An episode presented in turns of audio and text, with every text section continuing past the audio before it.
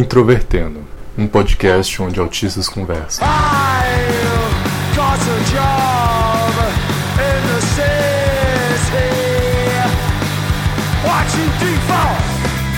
Um olá para você que escuta o podcast Introvertendo, esta produção feita por pessoas dentro do espectro autista. Meu nome é Thiago Abreu e hoje estou novamente com Thaís e com Paulo para falar sobre meltdown, slowdown e outras crises que ocorrem entre pessoas do espectro. E aí pessoal, meu nome é Paulo, falando diretamente de Caçapava. Eu tenho um, uma vida constante de estresse aí. Oi, pessoal, meu nome é Thaís, é, eu estou em Florianópolis, apesar de ser de São Paulo. Eu nunca tive um meltdown em si, mas já meu estômago reclama bastante do que acontece no dia a dia. E para você que quer mandar sua mensagem, avaliação, opinião, recado para nós, escreva um e-mail para ouvinte@introvertendo.com.br, dê sua mensagem, faça sua reclamação, sua opinião, que ela é muito importante para nós e também siga a gente nas redes sociais, tanto pelo Facebook, Twitter e Instagram pelo link Introvertendo e principalmente pelo nosso site introvertendo.com.br. Uma das coisas até que me levou ao diagnóstico foi a, a questão do meltdown, que eu passei por, uma, por um período ali de estresse bem forte, que foi quando eu fazia mestrado e ainda por cima trabalhava. Então, tenho mestrado em computação aplicada e fiz isso enquanto trabalhava e basicamente fiz meu mestrado aí da meia-noite às seis. A maioria dos e-mails do meu orientador corrigindo minha dissertação terminava em um, uma situação de meltdown ali.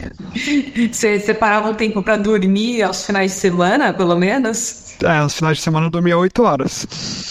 Às vezes nem dormir é, acaba sendo o suficiente diante de, de uma situação de estresse. Então, quando você tem uma rotina muito pesada em que parece que tudo foge do controle, controle parece ser uma coisa muito relevante para nós, não há como fugir de alguma crise, seja o meltdown, que é primeiro definindo, né, essa explosão, essa coisa de você explodir, e o slowdown, que seria o, o implodir, né, que é você ter uma crise que não se manifesta muito externamente e parte mais por isolamento. Bom, então, conforme a gente estava falando no, no, episódio de mercado de trabalho e tudo mais, né, é, eu tinha comentado que ia ter lá o o team building e para mim essa esse é o tipo de, de situação assim que, que leva a bastante estresse né então no, no final foi para os neurotípicos, eu imagino que tenha sido algo muito legal. Todo mundo saiu elogiando, depois até mandaram aqueles formulários de feedback que eu ainda não preenchi. Eu tenho que pensar muito bem o que, que eu vou, como eu vou abordar o meu feedback. Mas basicamente o, o nosso team building foi assim: é, eram cerca de 100 pessoas, né? Dentre vendedores e para vendedores. E a ideia do pessoal foi levar a gente para um clube e chamaram uma equipe de circo para ensinar o pessoal a fazer malabarismo. Então tinha quatro, é, não, tinha cinco tipos de malabarismo diferentes. Tinha aquele de jogar a bolinha, tipo malabares mesmo. Tinha de se pendurar em corda, em tecido, não sei o quê. Tinha aquele de trapézio, de joga os pés para frente, dá cambalhota no trapézio arco e flecha e de as pessoas subirem uma em cima da outra nas costas da, umas das outras. Era um circo tipo circo de, é, circo de Solé, né? E aí a, a ideia final era que a, a gente iria a, a manhã inteira e até metade da tarde treinar esses malabarismos com o pessoal do circo e no final da tarde chegaria uma van cheia de crianças de uma creche que tinham dito para elas que elas iam assistir um circo de verdade e a gente ia se apresentar. Então vocês imaginam que eu fiquei assim muito feliz em saber a atividade do dia. Não, eu não fiquei, isso foi uma ironia. Uh... Foi o caos e sofrimento, literalmente. É, na, na hora que inclusive assim, no dia anterior eu perguntei pra moça que tava organizando, eu falei, ah, o que, que vai acontecer? Ela falou, ah, é surpresa, você vai saber amanhã. Eu olhei para ela e falei, não. Porque não, não dava para descobrir o dia seguinte, já que já tinham me falado que podia ser complicado. E aí, à noite, é, aí tá uma das vantagens, né, do pessoal do meu trabalho saber que eu sou Asperger. É, à noite, ela me mandou mensagem, falou, ah, Thais, desculpa, não podia te falar aquele, aquela hora no meio de todo mundo, porque é para ser surpresa, mas eu vou te dar um spoiler que é tal coisa que vai acontecer. Aí eu já olhei aquela mensagem e pensei, ah, acho que eu nem vou, né? O que, que eu vou fazer? E ela falou, ah, você pode participar do staff se você quiser, só ajudar a gente. Então foi o que eu fiz. É, se o pessoal não soubesse é, da minha condição, provavelmente iam esperar que eu estivesse lá no meio e ainda iam esperar que eu me divertisse com aquilo. E, e eu ia. Não sei se eu ia surtar, mas seria um dia daqueles, né? Um dia terrível. Então, mesmo participando só do staff, mesmo não me envolvendo de verdade nas atividades, uh, eu, e eu fiquei fora lá do é, era tipo uma um galpão grande, né? E eu fiquei meio que na porta. Às vezes o som ficava muito alto e eu saía, metia os dedos no ouvido para abafar um pouco. E mesmo assim chegou no final do dia e eu tava muito cansada. É, para todo mundo foi um cansaço físico, né? Todo mundo com o corpo dolorido de atividade física e para mim é, meu cérebro tinha derretido. inclusive, eu acho a, expressão meltdown muito boa, apesar dela querer dizer algo mais específico, né? Mas eu a vida toda falei, ah, acho que meu cérebro derreteu e, e eu acho que essa palavra acaba funcionando muito bem para isso, quando a gente parece que derreteu mesmo. Eu acho muito legal isso que você falou, porque isso cria uma relação de que o desgaste ele faz parte de todos esses processos, não só do convívio social, que é aquele, que é aquela, aquele cansaço que você sente, né, depois do, de uma rotina e de, de interações, quanto do próprio meltdown, que é a crise, né? Achei muito legal isso que você falou. É, se você for pensar, isso permeia, assim, vários, não só vários contextos, assim, a gente tem que conviver com isso em, em vários aspectos, uh, não só no momento em que surta mesmo, que explode, mas é, o, o, cansaço às vezes menor também é característico nosso, como Asperger. E é uma coisa que muitas vezes as outras pessoas não percebem que a gente está sentindo, a gente acaba tendo que aguentar isso, achando que é normal. Muita gente vai achar que a gente está de frescura até, falar, ah, mas todo mundo está passando por isso e está normal, e, e não é uma característica nossa. E não sei para vocês, para mim, quando eu tenho um desgaste psicológico desses, às vezes eu demoro dias para me recuperar. Então, por exemplo, mesmo o team building aí, que não foi tão terrível quanto poderia ser, eu me, isso foi na terça, né? E eu me senti bem mesmo na sexta noite, que até então eu ainda estava cansado.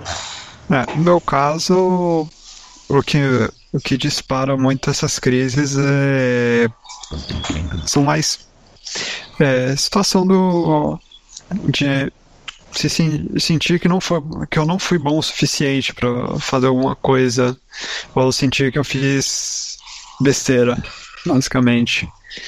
Então eu cheguei a, passar por um período ali de, de também de do slowdown no meados do mestrado um período que que é o que é bem comum chamar de síndrome de burnout, que afeta, aliás, a grande maioria das pessoas. Então é que quando eu fiz minha defesa, eu fiquei no estado de esgotamento mental, mental tão absurdo que eu não toquei mais nada das correções do, da banca até o início do ano seguinte. Eu fiz minha defesa, foi no dia 14 de dezembro, até virar o ano eu não mexi em mais nada disso. Você não aguentava nem olhar pro negócio, né? Não.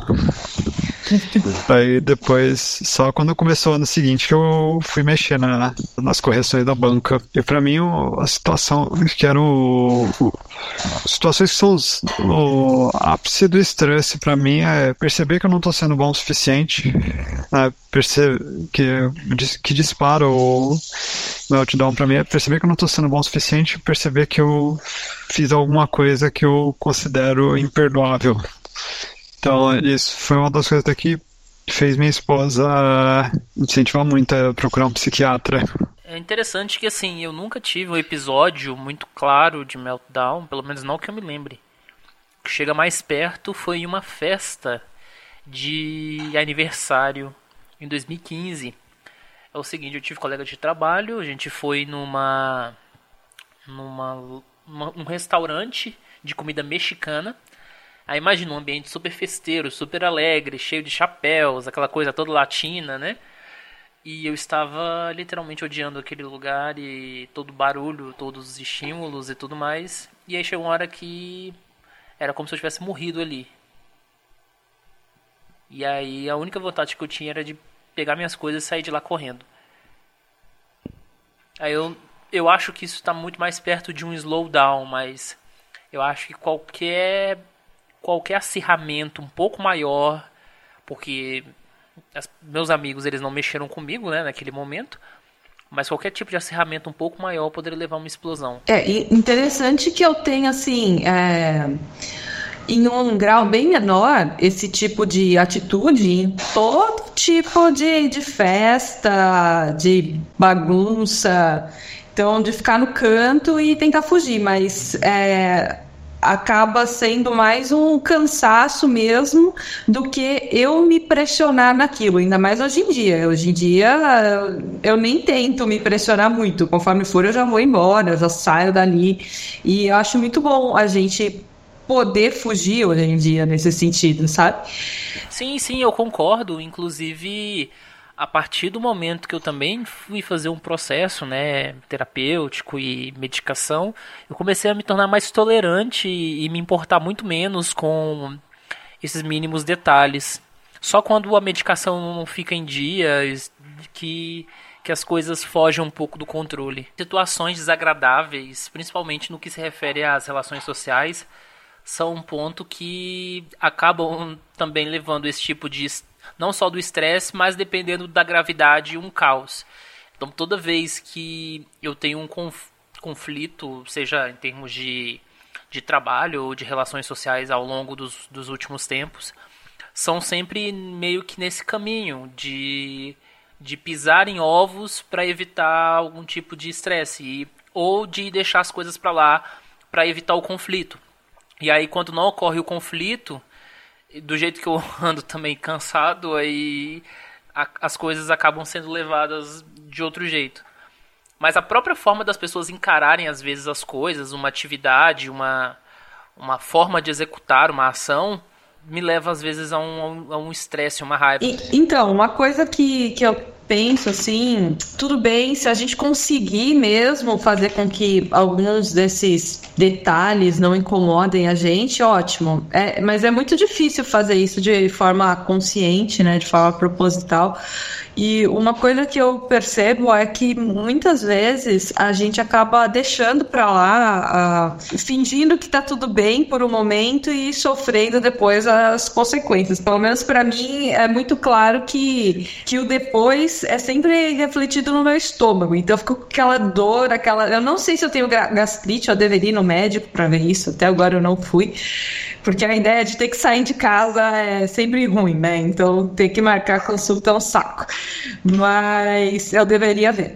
Então sempre que eu acabo fingindo que, ah, não, tudo bem, eu aguento isso, deixa pra lá, é, eu tenho certeza de que eu vou ter aquela dor terrível de estômago no mínimo. Hoje, pelo menos pra mim, esses problemas com meltdown, eles estão bastante sobre controle com o tratamento, né? Que eu tô passando. Uma coisa que me ajuda hoje em dia é, é justamente poder me fechar, às vezes, aquela coisa da gente se fechar na bolha, né? Então, ai, cansei do mundo, deixa eu me fechar aqui e não quero ver mais nada, não quero falar com mais ninguém. Hoje eu me, posso me dar esse luxo de vez em quando. Eu sei que nem todo mundo pode, especialmente quem tem irmão, divide quarto e tudo mais, ou vive com a família, a família não entende isso.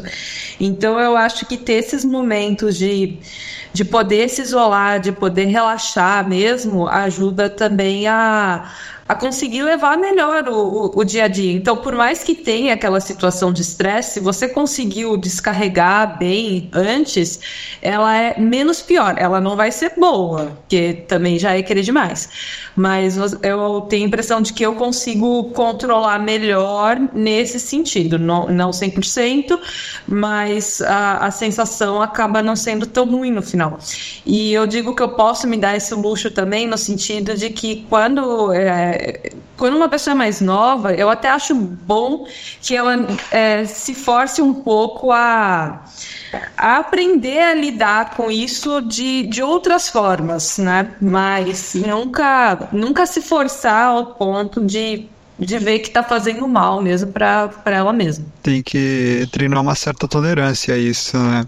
As situações que te incomodam, senão todo estresse de em um nível controlado ele vai te fortalecer, vai te fazer melhorar. Quando, é, quando é, são casos mais extremos é que isso é problemático, o estresse constante também. É, parece que é, um, é uma soma mesmo, né? É que nem o, o, copo que você vai enchendo, vai enchendo até ele transbordar. Então, não, não dificilmente é só uma coisa que faz alguém explodir. É, e às vezes o que provoca a explosão, o que dispara a explosão no final é uma coisa extremamente banal, mas que somado com tudo aquilo que leva, que leva toda essa situação. E muitas vezes as pessoas não percebem que é essa soma, então parece que você explodiu só por causa daquilo. Ah, mas nossa, só por causa disso você ficou desse jeito? E na verdade não foi, né? Foi uma soma muito grande. Às vezes você está arrastando por meses alguma, várias situações estressantes que vão se acumulando, né? A partir desse, é, dessa discussão, a gente falou tanto sobre a questão do meltdown, slowdown e também do conceito da questão da crise em si e do estresse. Mas existe um ponto que provavelmente é do interesse de quem ouve também, acerca de como lidar com isso. É, o meu caso, por exemplo, eu só comecei a lidar com isso a partir de terapia. E vocês? É, da minha parte, uma das grandes coisas que foi ter me ajudado é o tratamento, inclusive medicamentoso. Que desde que começou, nunca mais tive um episódio de explodir tal. Mas outra coisa também que tem, tem dado uma ajudinha aí é que eu comprei um saco de pancada um tempo atrás. Então, local que eu desconto a raiva também. Na área de lazer do meu trabalho tem o que eles chamam de bob, né? Que é tipo um, um manequim para as pessoas socarem lá. Eu nunca fui socar porque parece duro. Eu acho que eu vou machucar minha mão se eu socar aquilo lá. Mas para mim, eu, eu, não faço terapia, né? Eu tenho uma certa dificuldade, porque de qualquer forma, terapia você tá ali lidando com outra pessoa. Acho que eu ia ficar cansada só de, de fazer a terapia em si. É, para mim, em geral, o que ajuda é focar nas coisas que eu gosto. Então, entrar na minha bolha por um tempo e, é, por exemplo, eu, eu gosto muito de, de, traduzir alguns contos, né? Hoje em dia é uma das coisas que me animam muito. Então, agora eu não vou falar com ninguém, o celular tá no mudo, o WhatsApp tá fechado no computador e eu vou só ficar fazendo isso e, e descarregar. Então, eu acabo relaxando um pouco nisso e depois eu sinto que eu volto mais revigorada mesmo, mais centrada e que eu consigo me focar na, nas outras coisas sem não sem estresse, com mas pelo menos de uma, num nível controlado. Uma coisa que eu tô tentando fazer ultimamente é que tinham me, me sugerido, várias pessoas sugeriram, é a questão da meditação. Mas até agora eu não sei até que ponto eu não tive resultados. É, acaba sendo um momento bom, relaxante, mas eu acho que eu nunca consegui meditar. Ou então, uma outra teoria que, que eu tenho, né? É, eu, eu não sei se pelo próprio Asperger, eu, eu sempre, quando estou ouvindo alguma música, parece que eu me conecto muito àquilo e eu saio, parece que eu saí do, do lugar, né? Então eu não sei se eu acabo já meditando de forma natural e, e aí a, a prática da meditação em si acaba não fazendo muita diferença, né? Porque já estava no meu dia a dia. Não sei se vocês já passaram por isso aí. É, essa questão da música, é, essa questão da música é bem comum comigo e na verdade até o que eu escuto tá ligado ao ao meu sentimento no momento. Então, às vezes quando eu quero simplesmente viajar, eu começo a ouvir rock progressivo. Quando eu tô bravo, começo a ouvir death metal. Então, eu eu mudo de estilo de acordo com o meu feeling lá, com meus sentimentos naquele momento. É uma forma que eu meio que demonstra meus sentimentos. Se você olhar meu. Se você me seguir no. tiver com um amigo no Spotify e ver o que eu tô. que eu tô ouvindo, eu já tenho uma noção do que eu tô sentindo ali. Achei muito interessante essa questão que vocês falaram, tanto sobre a, a, a bolha e, e eu acho que atividades solitárias, no geral, é, ajudam muito. Então, quando eu era adolescente, no início da adolescência, eu tinha o costume de sair pelo bairro e e andar mais de um, dois quilômetros distante e, e ficar em algum lugar bem remoto. E eu nem tinha pensamento de que era uma atividade nesse, nesse sentido, entendeu? De recarregar as energias e, e manter lo, longe das interações. E sempre ajudou pra caramba. E agora, por exemplo, nos últimos tempos, em que as atividades de trabalho e né, atividades da universidade sempre acabam sendo mais constantes, não há muito tempo para para esse desestresse. Então, o máximo que geralmente eu faço é dormir.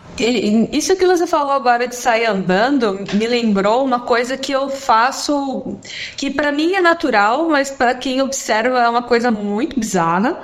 É, e eu faço isso há muito tempo, acho que desde que eu ganhei o meu primeiro MP3, que é colocar uma música ali, colocar o fone de ouvido e começar a andar ah, então, por exemplo, no meu quarto, o quarto era pequeno, mas eu ficava dando voltas e voltas e voltas no quarto, às vezes por uma hora ou até mais, é, ouvindo música, às vezes ouvindo a mesma música, repetindo ali.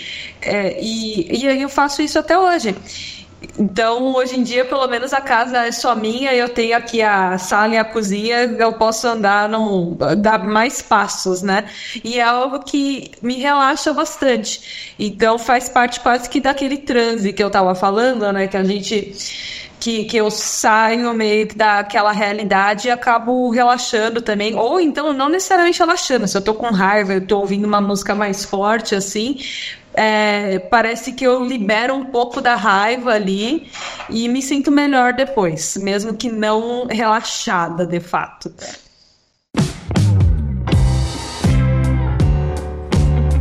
Nós estamos aqui mais uma vez com o nosso momento de leitura de e-mails. Como vocês sabem, se você quiser mandar uma mensagem para nós para ser lida neste quadro, é só você enviar um texto para ouvinte@introvertendo.com.br, se identifique, por favor, que nós vamos ler aqui e comentar, é, responder até feedbacks, opiniões, críticas.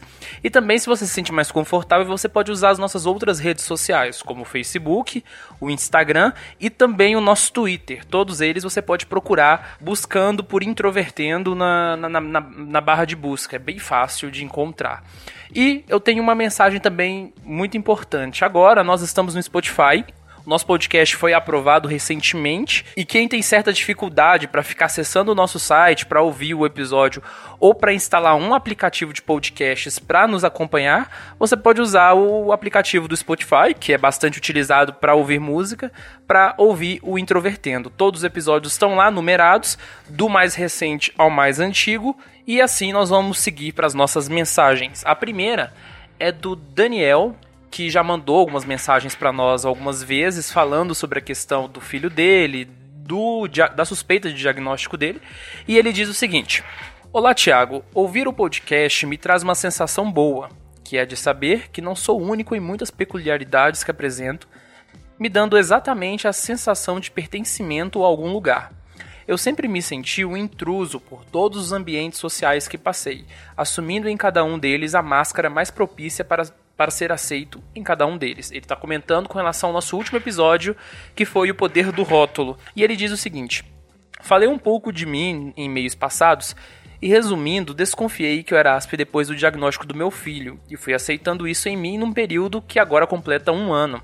E finalmente consegui um acompanhamento psicológico que infelizmente não é numa frequência curta e o psicólogo né, que o atende tem a suspeita de TEA, que é o transtorno espectro autista, para quem não sabe. Sobre o diagnóstico em adultos, o histórico da infância pode ajudar muito. No meu caso, alguns pontos que eu achava normal, mas não eram. Um deles foi o fato de eu apresentar seletividade alimentar aos 4 anos e isso perdurar fortemente até os 13. Eu comia apenas alimentos que eram de certa forma crocantes, entre eles bolacha, maçã, cenoura crua, alface, salgadinho. Por exemplo, se eu comesse cenoura cozida, vomitava. Passei por psicólogo e após um período de terapia, meus pais desistiram de me dar comida de panela. Outro fato era o meu diagnóstico de disritmia cerebral bipolar. Eu fui acompanhado por neurologistas a infância, a infância toda e medicado com risperidona por um período de 3 anos. Há outras coisas na minha infância que eu achava comum hoje meu filho também fazer e que eram indicativos de um quadro de TEA.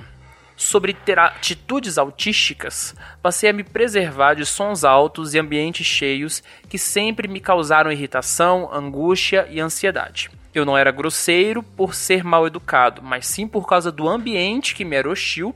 Afinal, como ser cordial o tempo todo com alguém se você está com dor de estômago, por exemplo? Hoje faço como a Thaís, a Thaís Mosken. Fecho os ouvidos com a pontinha das orelhas e saio do local, se possível. E ele termina. Muito obrigado pelo trabalho de vocês. Abraços. Eu agradeço mais uma vez, Daniel.